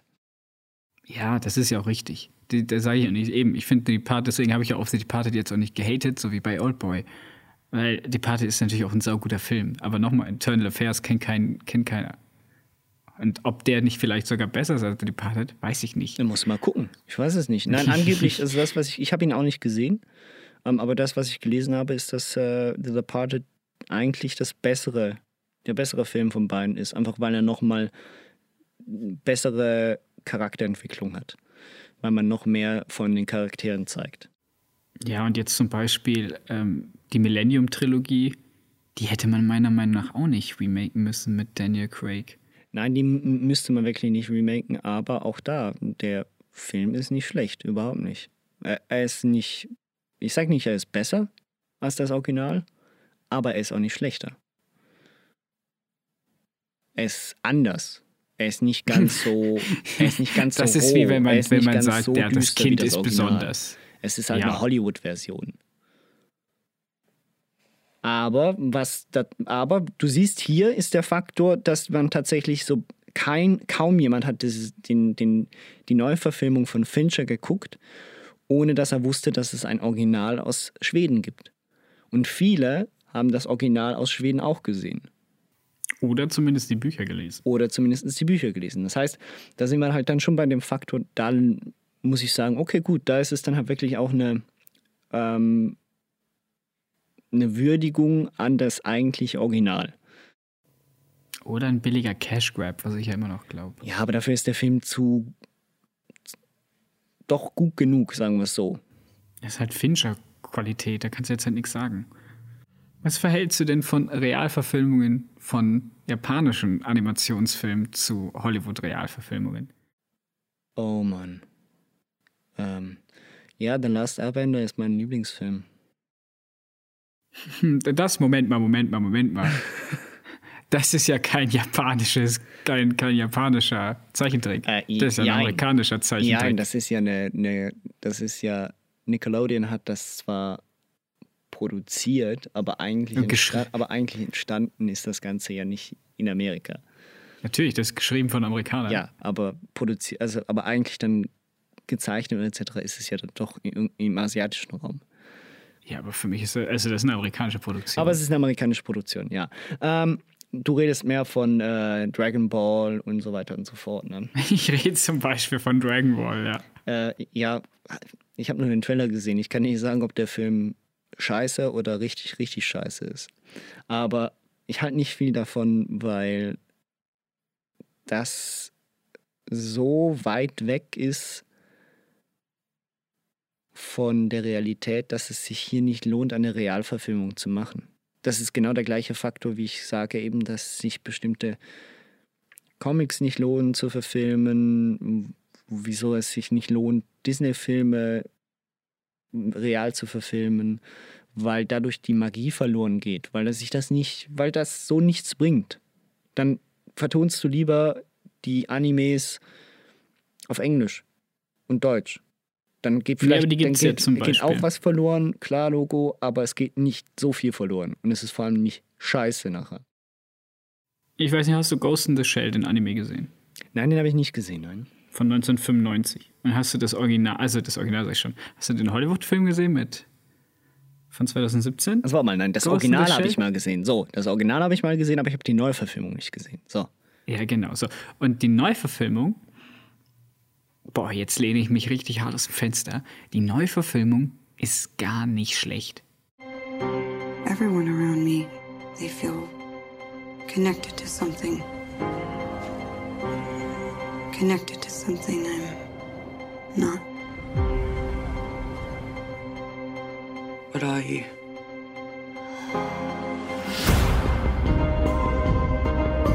You were dying. We saved you. And now you save others. Das sagst du nur wegen Scarlett Johansson. Das sage ich nicht wegen Scarlett Johansson, weil Scarlett Johansson war ja der Grund, warum dieser Film diese ganze Kritik im Vorhinein gekriegt hat, weil das ja alles Whitewashing ist und bla bla bla bla, aber dass immer noch 70 Prozent des Casts von asiatischen Schauspielern gespielt wird, das haben alle vergessen und dass der Film auch teilweise auf Japanisch ist, aber egal. Mm, Was ich halt besonders gut an dem Remake oder besonders gelungen finde, ist nämlich der Twist, und jetzt spoiler ich hier eigentlich nicht viel, weil ich nicht den genauen Wortlaut des Twists kenne. Aber im Prinzip in Ghost in the Shell geht es ja eigentlich darum, ab wann bist du menschlich und ab wann nicht. Und wann ist da, wann hast du eine Seele, obwohl du jetzt ein Roboter bist oder nicht. Und manche Roboter wären gerne Menschen. Und in der Neuverfilmung ist es genau andersrum. Da werden manche Roboter gerne Roboter und keine Menschen und verstehen nicht, wieso sie ständig vermenschlicht werden. Und da geht es quasi in eine ganz andere Richtung von, der, von dem Film. Das, also die Idee, diese, diese philosophische Idee, die, die dieser Ghost in the Shell Manga und der Anime hat, die wird komplett weggenommen und umgedreht um 180 Grad und gesagt, hey, was ist, wenn es genau andersrum wäre? Und das finde ich halt spannend, weil da lohnt sich dann für mich nämlich das Remake wirklich zu gucken, weil man da nochmal quasi die alternative Fassung der, dieser, dieses philosophischen Grundgedanken sieht. Dass der jetzt nicht über alle Technikzweifel erhaben ist, ist okay. Und dass besondere Hardcore-Fans den sowieso nicht mögen wegen dieser Whitewashing-Geschichte, sei es drum. Aber ich finde, das ist ein, ein Film, wo man dann sagen kann, doch, wenn man so vorgeht, wenn man, wenn man wirklich dann dieses wieder, das ist halt das Alleinstellungsmerkmal, wenn man den Twist so umändert, ob der jetzt gefällt oder nicht, dann darf man den Film auch machen. Ja, ähm, aber da, ich, weiß, ich weiß zu wenig über die Neuverfilmung. Ich weiß auch nicht. Ich meine, Ghost, Ghost in the Shell ist ein Anime, der eine große Resonanz bei Fans hat, der insbesondere bei Anime-Kennern eine große Resonanz hat. Aber Anime ist immer noch eine, eine, eine Nischensparte von Filmen. Das heißt, wenn du, ich verstehe denn die Idee, dass du diese Filme gerne einem größeren Publikum nahebringen möchtest. Und deshalb kann man das machen, aber dann musst du wirklich, dann, dann kostet das ja richtig, richtig viel Arbeit. Dann musst du wirklich mit ganzer Seele dabei sein und dann spürt man das auch. Und das spürt man vielleicht bei Ghost in the Shell mit Scarlett Johansson. Aber viele dieser Filme fühlen sich für mich dann einfach an wie, ja, hey, wir haben da eine Vorlage, das ist ein Anime, hey, machen wir doch eine Realverfilmung draus. Das macht Geld, ist doch gut. Und das ist das, was mich ankackt. Ja, das macht ja insbesondere Netflix gerne äh, in Zusammenarbeit mit japanischen Produktionsstudios, siehe Attack on Titan oder ähm, Death Note. Ja. Wo man Ganz dann quasi einfach den Anime nimmt und den eins zu eins versucht mit sehr wenig Budget umzusetzen. Und genau das ist ja das, was ich vorhin schon gesagt habe, diese, diese, das, was eigentlich nur im Animation funktionieren Ja. kann. Das funktioniert in echt nicht, deswegen hat man es ja animiert von vornherein. ja Ähm, es, ich meine, es ist meistens zum Scheitern verurteilt. Das, genau, das ist genau das, wo ich mir sage, das funktioniert so nicht. Ich meine, es gibt den einen oder anderen Ghibli-Film, den könnte man real verfilmen. Wenn Ghibli Das nicht selbst schon ein so großer gewesen. Fil äh, Name wäre in der Filmkultur, dass, man, dass das eh nicht nötig ist. Aber wenn Ghibli nicht bekannt wäre, dann könnte man den einen oder anderen Film sehr wohl real verfilmen und der würde wahrscheinlich, wenn man eben genug Herz reinsteckt, auch funktionieren. Aber es gibt andere Ghibli-Filme wie Porco Rosso etc., das würde nicht funktionieren. Porco. Rosso würde super funktionieren, glaube ich. Fände ich, fänd ich noch interessant. Wen nehmen wir? Tom Hardy als, als Porco Rosso? Tom Hardy als Porco Rosso finde ich ganz geil. Ja, du hast mich, du hast mich, du hast mich. Ich gebe, wo kann ich, äh, welchen Kickstarter kann ich plätschen? Tom Hardy ist Porco Rosso. Oh Mann, ey. Das finde ich sehr oink, gut. oink. das wäre super. Gleich aufschreiben Mein, und ähm, mein Nachbar Totoro. oder so. Ach je. Mein Nachbar Totoro. Patton Oswald spricht Totoro.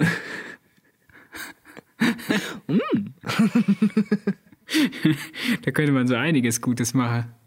Das ist das Nächste. Das müssen wir denn schreiben. Die müssen sich die Rechte holen. Disney hat ja eh schon für einige Filme die, die, die Vertreibungsrechte. Und dann machen die daraus einfach noch irgendwie Realverfilmung, wenn alle Disney-Filme durch sind. Oh Mann. Die Ar Meine ich Nachbarn, mein, die okay, jammern gut. das. Ähm, wer weiß. Ich meine, das eine oder andere könnte man tatsächlich halbwegs gut verfilmen, aber im, es würde nicht ans Original rankommen. Das ist so das große Problem, oder? Ich glaube, die wären sogar besser. Ja. Hundertprozentig. wenn ich Porco Rosso, wenn ich Tom Hardy als Porco Rosso habe, dann schon. Also wirklich, sorry. Nee, ähm, das ist, das ist der Fall und jetzt noch eine, eine letzte Art und Weise, eine letzte Art und Weise, wo ich sage, wo sich ein Remake lohnt, ist, wenn der Film sehr abhängig von den Schauspielern ist.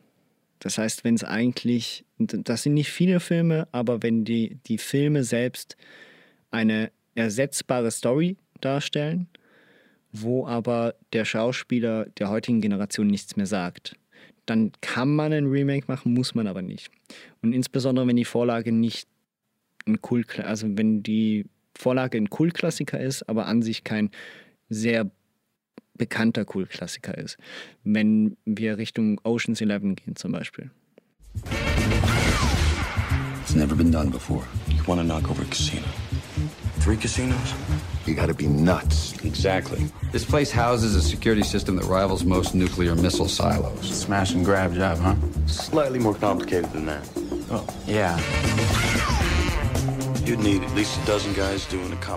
Ich meine, das Original war ein mediocre Film mit Frank Sinatra und Dean Martin und Sammy Davis Jr. Und ich meine, der Film war okay. Der war nicht mega gut, der war okay. Ähm, das hat auch daran gelegen, dass Frank Sinatra keinen Bock hatte auf den Film überhaupt.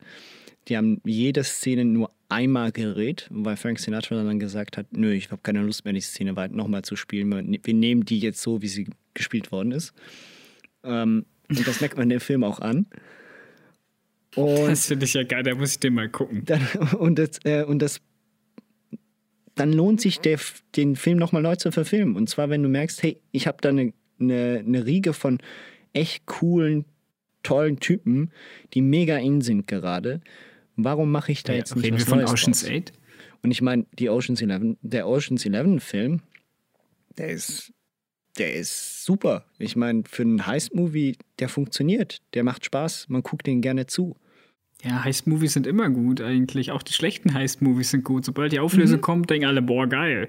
Boah, das war krass, egal ob wir schlecht sind oder nicht. Ist so. Also dort, dort sage ich, why not? Also wenn, wenn ein Film sehr abhängig ist vom eigentlichen Schauspieler, dann lohnt sich das. Da muss ich jemanden, da, dann verstehe ich auch, warum man eben Tod auf dem Nil neu verfilmt, weil Peter, Peter Ust- Ustinov, einer der größten Filmschauspieler aller Zeiten, der sagt einem nichts mehr.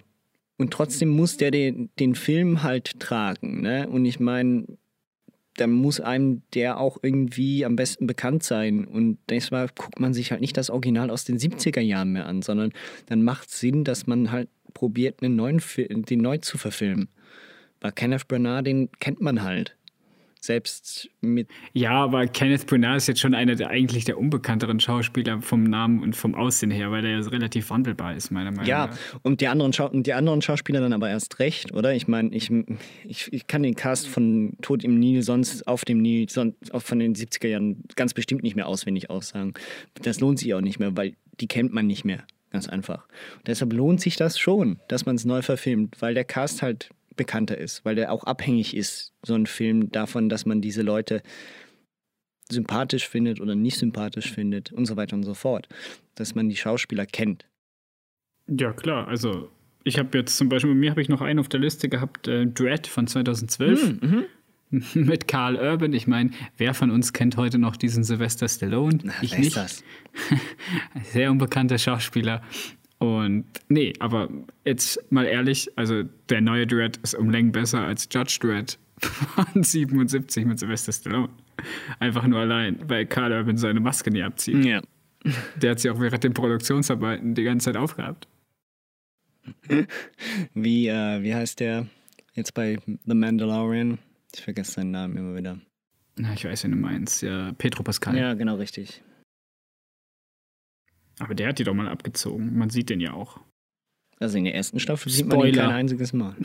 Mol in der letzten Folge. Ich hab gemeint, doch. Ich hab gemeint, in der letzten Folge zieht er, er einmal wollte kurz sie das Ding gerade ab. ausziehen. In dem Moment wird er gerettet. Nee, er zieht sie ab, weil der Roboter ja kein Mensch ist und deswegen darf der Roboter sein Gesicht sehen. Aha. Aber nur der. Roboter. Aber wir sehen, wir, als, Genau. äh, wir als Publikum Doch, wir sehen sehen sein auch. Gesicht nicht. Er zieht ja auch die Maske schon ähm, auf diesem einen Planeten da aus einmal. Ja, aber da sehen wir nur von hinten. Ja, genau. Aber im, am- in der letzten Folge habe ich gedacht, sieht man das. Nee, ich glaube nicht ich Fall. das gesehen. Muss, müssen wir nochmal nachgucken. Ähm, gut. Hat jetzt aber auch nichts mit Remakes zu tun hier. Äh, ja, Remakes, was, was ist so dein, dein Fazit? Was sagst du so? War, sind Remakes wirklich so scheiße, wie sie von, dem, von vielen Kinokritikern behandelt werden? Oder Ich glaube, da muss man, wie auch bei jedem Film einzeln, wenn man ganz fair an die Sache rangehen will, da muss man eigentlich jedem Remake mal eine Chance geben und damit spielt man dann gleichzeitig auch den Studios in die Hände. Indem man nämlich sagt, jawohl, ich gucke den jetzt nochmal, ich kenne ja das Original oder ich kenne meine Lieblingsversion davon, vielleicht wird das hier meine neue Lieblingsversion, wer weiß. Und dann muss man eigentlich dem Remake von einem Film die Chance geben und da reingehen. Und dann geht man halt auch die Gefahr ein, dass der so viel Kohle abwirft, wenn das jeder macht, dass die das Gefühl haben, das funktioniert. Und das machen wir jetzt nur noch. Und dann haben wir halt das Disney-Phänomen. Oder man guckt sich den Trailer an und denkt, nö, macht mich nicht genug an, muss ich nicht gucken. Oder vielleicht wusste man gar nicht, dass das ein Remake ist und erfährt das erst im Nachhinein. Und dann spielt es eigentlich keine Rolle. Also ich weiß nicht, ich finde, das ist halt wirklich von Film zu Film und Genre ein bisschen, äh, ein bisschen abhängig und ob man halt auch, wie viel Emotion man an das Original legt oder halt auch nicht. Ja. Äh, ich sehe das ganz ähnlich. Ähm, was ich nicht verstehe, ist, wenn man ein Remake nur aus dem Grund macht, um kulturell, äh, um äh, so, äh, sozial und kulturell sich anzupassen. Also jetzt ich äh, nichts, es wird eh wieder falsch aufgenommen, aber du kannst nicht einen Kultklassiker nehmen wie Ghostbusters, der mit einem mega hammergeilen Komiker ähm, Cast auf, aufräumt und dann eine, Entschuldigung, ich kann es nicht anders ausdrücken, aber es ist so eine, hey, wir sind mega starke Frauen Version macht daraus, weil der Film ist schlecht, ganz einfach. Die Charaktere sind meistens nicht lustig und nicht sympathisch und das Ganze funktioniert hinten und vorne nicht. Und das verstehe ich Hat dann ja, nicht. hat ja leider auch bei Ocean's 8 nicht geklappt. Genau, richtig. Hat leider auch bei Ocean's 8 nicht geklappt. Da machst du lieber ein, eigen, ein eigenständiges Neues, wo Frauen mega stark sind und cool sind. Das, das stört mich weniger. Also das stört mich gar nicht, sagen wir es so, wenn es gut gemacht ist. Also ich meine, nein, das stört ich meine, weniger, nein, ich, wenn der Film nur jetzt Frauen mal ganz hat. Ernsthaft, ich hab, weniger. nein, um ein gutes Beispiel zu, zu nennen, was einen guten, hat jetzt nichts mit dem eigentlichen Thema zu tun, aber ein gutes Beispiel für einen guten Frauenfilm, also für einen Film, wo man starke Frauen sieht, wo das weibliche Geschlecht gut vertreten wird, aus meiner Sicht, soweit ich das als Mann beurteilen darf, ist äh, Club der Teufelin. Ähm, Kenne ich nicht. Mit Diane Keaton unter anderem und das ist ein Film, wo du Frauen hast, die sagen, hey, wir wurden von unseren Männern betrogen und hintergangen, aber wir müssen jetzt nicht ums Verrecken, aber wir müssen jetzt nicht, wir müssen jetzt hier nicht rumheulen und äh, sagen, wie böse unsere Männer sind, sondern wir sind eine Frau genug, um unseren Männern heimzuzahlen. Und sie machen das richtig cool. Und die Aussage ist nachher nicht nur einfach, hey, Männer sind scheiße, sondern die Aussage ist, hey, Frauen sind genauso stark wie Männer. Und das ist, das ist für mich dann wichtig. Und das vertritt Ghostbusters nicht, sondern das, der macht sich lustig über Männer in erster Linie und äh, macht dummen Slapstick-Humor und dadurch verliert sich eigentlich die Stärke des eigentlichen weiblichen Geschlechts komplett in dem Film. Also das ist ein schlechtes Beispiel dafür, wie man einen Film nehmen kann und den Cast aktualisieren kann. Ja, genau, ich wollte auch gerade sagen, ein Remake, einfach nur ein Remake zu machen, damit man eine Frauenversion von einem Film hat und damit gleichzeitig abspricht, dass Frauen auch den normalen Ghostbusters-Film gut finden können, ähm, das ist vielleicht nicht die beste Idee. Und dasselbe mit Ocean's 8 oder anderen Sachen. Dann schreibt doch lieber, wie du selber gesagt hast, einen Film mit starken Frauencharakteren. Das macht viel mehr Sinn.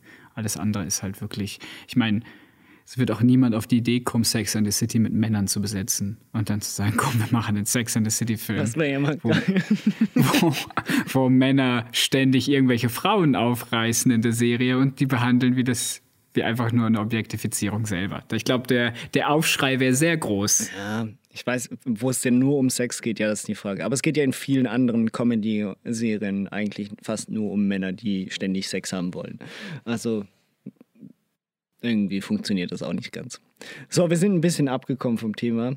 Das sind Remakes. Das sind alles das sind Remakes. Auch, es geht ja, es, wir stehen, es wiederholt sich alles. Eigentlich ist jeder Film ein Remake, egal ob er eine direkte Vorlage hat oder wo er nur andere Eindrücke verwurstet.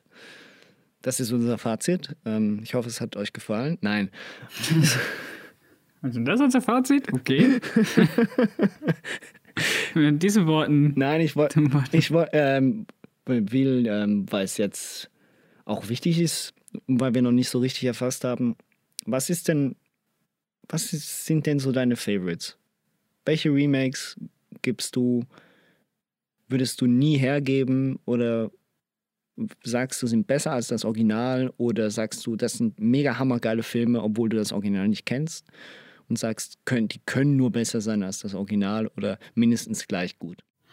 Also, ich habe ich weiß nicht, jetzt komme ich halt mit meinen Nischenfilmen, oder? Also nischig, eigentlich so nischig ist der gar nicht. Aber äh, Dracula von 1992 ja. ist zum Beispiel eine meiner absoluten Lieblings-Remakes von irgendwelchen Dracula-Sachen. Wenn man jetzt mal den von 58, also wenn wir sagen, dass der 58er die Vorlage ist mit äh, Ian McKellen, ist es, glaube ich, ne? Nein. Doch, das, das, Doch. Das, der ist mit Ian McKellen. Wurde aber ja auch der mal noch mit, also ja, ja. Hm. Nein, nein, nicht Ian McKellen. Wie heißt der Sauron-Darsteller? Ähm, der andere. Ähm. Genau, der Saruman-Darsteller. Ihr wisst, wie ich meine, Sir Rockband. Sir Rockband? Ja, der war in einer Rockband und in so einer Metalband. Ähm, Christopher Lee.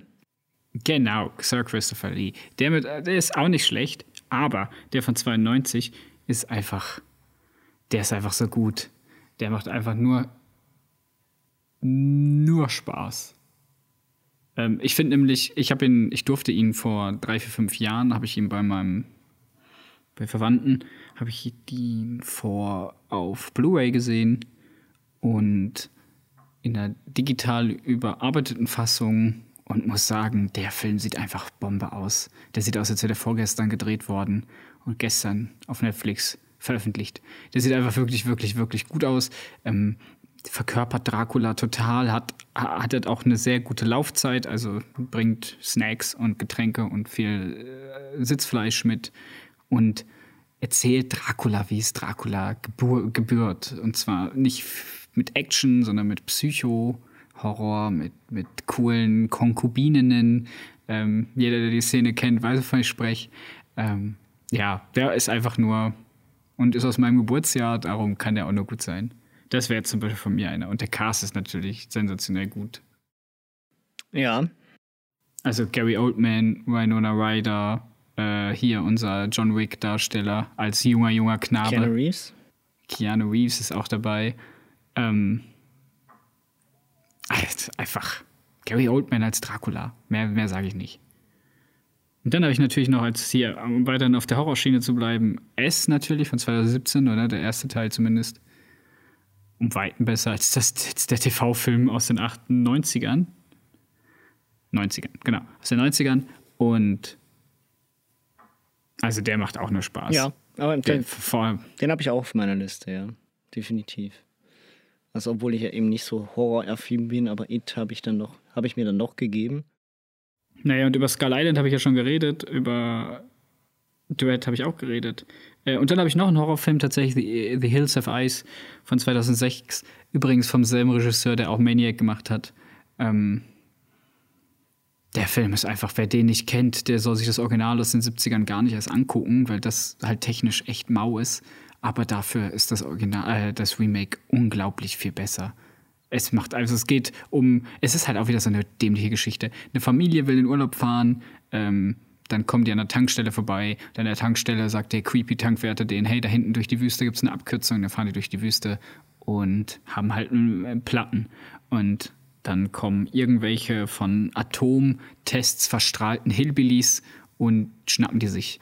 Inklusive Kreuzigung und Verbrennung und Baby aufessen und keine Ahnung was. Also, der Film hat alles. Der Film ist hardcore. Ein netter Film Aber für den Familienabend. der war ein ganzer Spaß für die ganze Familie, solange eure Familie verstrahlte Hillbillies sind. Ansonsten nicht. Kann ich nur empfehlen. Ilse Weiß. Oder auf Deutsch, äh, die Hügel der blutigen Augen oder so. Ja. Das sind meine, das sind meine, die das ich immer empfehle. Das sind so deine, die du empfiehlst. Also, mhm. tatsächlich, wenn es, äh, ich, ich, ich tue mich da ein bisschen schwer, überhaupt Remakes äh, zu finden, die ich mega geil finde. Ocean's Eleven gehört sicher dazu, das habe ich schon gesagt. Ähm, ich glaube, dazu muss man auch nicht mehr, viel mehr sagen. Ich meine, es gibt wenig coolere Filme als Ocean's Eleven. Äh, also rein von, von der Präsentation her und wie man das macht, ist es ja auch noch ein Heist-Movie. Wie du gesagt hast, Heist-Movies sind ja nie per se schlecht eigentlich. Es gibt wenig Heist-Movies, die wirklich schlecht sind. Ähm, It gehört auch dazu. Ich bin ein großer Fan eben vom, vom King Kong-Film von Peter Jackson. Äh, ich sehe den sehr gerne. Ich finde, das auch ist, ist eine angebrachte Interpretation vom Original. Der will nicht zu viel, bietet trotzdem eben genau die, die Techn den technischen Fortschritt, klar, im Vergleich zu Herr der Ringe kann man darüber streiten, ob der Fortschritt so groß ist, aber darum geht es ja nicht. Und. Aber die Dinos sehen richtig scheiße aus. Die sahen schon Jurassic Park Ich finde jetzt nicht, die Dinos sahen nicht schlecht aus. Aber guck mal, ey, du, guck dir das mal an. Die Füße ja, gehen durch ich die meine, Charaktere Das ist ja auch durch. wieder 15 Jahre her. Ich, ich, das ist mir klar. Absolut. Ähm, ja, wo, es geht bei mir mehr so darum, welche Remakes ich fast schon ein bisschen bescheuert finde. Es sind meistens dann halt die Filme, bei denen ich wirklich äh, das Original sehr gut kenne und sehr schön finde. Ich störe mich nicht massiv an den neuen Jurassic World Filmen, die ja doch eine Art Reboot, Schrägstrich Remake sind. Aber so großartig sind die nicht. Ähm, nee, überhaupt nicht. Absolut. Was ich dann eben wieder schön finde und toll finde, ist dann eben, dass es Filme gibt wie The Departed oder die uns einen anderen Film näher bringen, der halt, den ich wahrscheinlich sonst nie gucken würde. Und jetzt, wo ich weiß, dass das eine asiatische Vorlage hat, werde ich mir den vielleicht mal geben und auch in direkten Vergleich ziehen mit The Departed. Und vielleicht finde ich ihn schlussendlich sogar besser. Also, The Departed ganz bestimmt ganz weit oben auf der Liste der besten Remakes. Ja, und äh, dann hört es bei mir eigentlich schon langsam auf, wo ich sagen muss, äh, das sind mega gute oder meine Top. Der Rest ist alles so, die gucke ich gerne. Und ich weiß zwar, teilweise, es gibt vor allem viele Filme, bei denen ich nicht wusste, dass sie vor Remakes waren. Also zum Beispiel, wenn man, ich hatte einen True Lies, ich weiß nicht, ob der was sagt, mit Jamie Lee Curtis und Arnold Schwarzenegger aus den 90er, 80er Jahren. Der hat eine französische Vorlage. Arnold S. Und Arnold S., wie er unter Kennern genannt wird. Ja, und ich meine, den Film habe ich als, äh, als zehnjähriges Kind, den habe ich mega gern geguckt. Ich fand das mega geil. Der hatte Spannung, noch ein bisschen Witz und so weiter und so fort. Ähm, also warum nicht? Und ich meine, Scarface ist ein super großartiger Film und ich meine, da müssen wir nicht streiten. Das ist, der, der ist, der ist ganz bestimmt ein Top-Remake, weil das Original kommt aus den 20er Jahren, irgendwie sowas. Also für mich ganz bestimmt auch äh, weit um und ähm, all hates on Bradley Cooper, aber ich fand A Star is Born einen echt guten Film. Also, Welchen Film? A Star is Born. Was wäre das Original? A Star is Born. Heißt der auch so? Das? Ja, das Original, ähm, also das Original-Original ist noch älter, glaube ich. Die Geschichte wurde schon mal verfilmt. Aber das Original, an dem sich der Film hält, ist mit äh, Barbara Streisand unter anderem. Aus den 70er Das Jahren. ist, die aus den, das ist die aus dem Song, gell? Also, wie meinst du? Barbara Streisand. Ah, ja, genau, richtig. Du bist auch irgendwo in den 2000ern hängen geblieben, ne? Yay. Auf jeden Fall. nee, auf jeden Fall, definitiv. Ähm, auch ein sehr gutes Remake. Ich meine, das ist ein guter Film. Ganz einfach. Und für mich ist einfach das Fazit, ist, dass Remakes äh, für mich okay sind, dahingehend, dass ich weiß, dass damit Geld gemacht werden muss, also dass Geld gemacht werden muss, auch in der Branche. Aber es gibt wenig, ich würde mich, ich würde mir halt immer, und das ist klar, mehr Mut wünschen in der Branche, dass man sich eben, dass neuere IPs auch angebracht werden und folglich auch eben etwas Interessanteres, etwas Neues im Kino gezeigt wird. Ja, da schließe ich mich eigentlich komplett an. Äh, ist halt irgendwo schwierig, oder? Also es ist halt nachvollziehbar, dass man halt gerne auf irgendwas setzt, was man schon kennt, damit man da auch eine sichere Bank hat. Zum anderen kann man einen Film, der jetzt, also das Genre-Film oder das Medium-Film, das jetzt auch bald mehr als 100 Jahre alt ist, also so wie wir es kennen mit Kino und allem, äh, da bleibt einem auch irgendwann, irgendwann ist halt auch alles auserzählt gefühlt. Oder es ist ja in der Musik nicht anders. Irgendwann hast du alles mal durch musikalisch und dann fängst du halt an, miteinander zu mischen und zu wursteln und Neuauflagen und Coverversionen zu machen. Bei Coverversionen regt sich jetzt auch nicht unbedingt jeder über alles auf. Aber Coverversionen sind ja auch meistens nur vier Minuten lang. Ja. und keine zweieinhalb Stunden mit so viel Aufwand.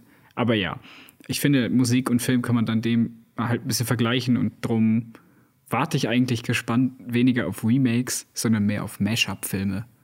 So wie Stolz und Vorurteil und Zombies. Das ist natürlich wesentlich es, lustiger, ja. Es sollten mehr Filme von der Sorte geben, als einfach nur stumpfe Remakes. Das finde ich okay. Unser, das, das finde ich das bessere Fazit. Ähm, Remakes ab sofort nur noch, wenn sie im Double Pack kommen. Das heißt, ich will nur noch Als Mashups. Zwei Filme zusammen. Ja. Ich will ähm, Ocean's Dead haben oder so. Ähm, Oceans Aliens, die Rückkehr. ja, aber das wäre doch gar nicht, das wäre gar nicht so schlecht. Ich meine, ähm, Casino Scarface oder James Bond. Ein Scarface ist nicht genug. Und noch natürlich, äh, damit wir es einfach nochmal zum Abschluss gesagt haben, Porco Rosso bitte, aber jetzt als Neuverfilmung. Ähm, definitiv, weil ich glaube, das einzige Remake, was wir brauchen, ist dieses Remake, Porco Rosso mit Tom Hardy, 2023 Tom Hardy. in den Kinos. Mhm. Ja. Ich, äh, eben, Crowdfunding, ich bin dabei. Absolut. Ich, ich wäre wirklich ohne Scheiß. Ich glaube, das wäre das erste Crowdfunding, was ich wirklich mitmachen Schrei würde. Schreiben wir direkt mal äh, Disney an. Die haben ja eh keine Ideen. Ja. Guten Tag, Herr Disney. Dann äh, danke dir, Nikolai, ne? Ja, kein Problem. Bis dann. Tschüss. Tschüss.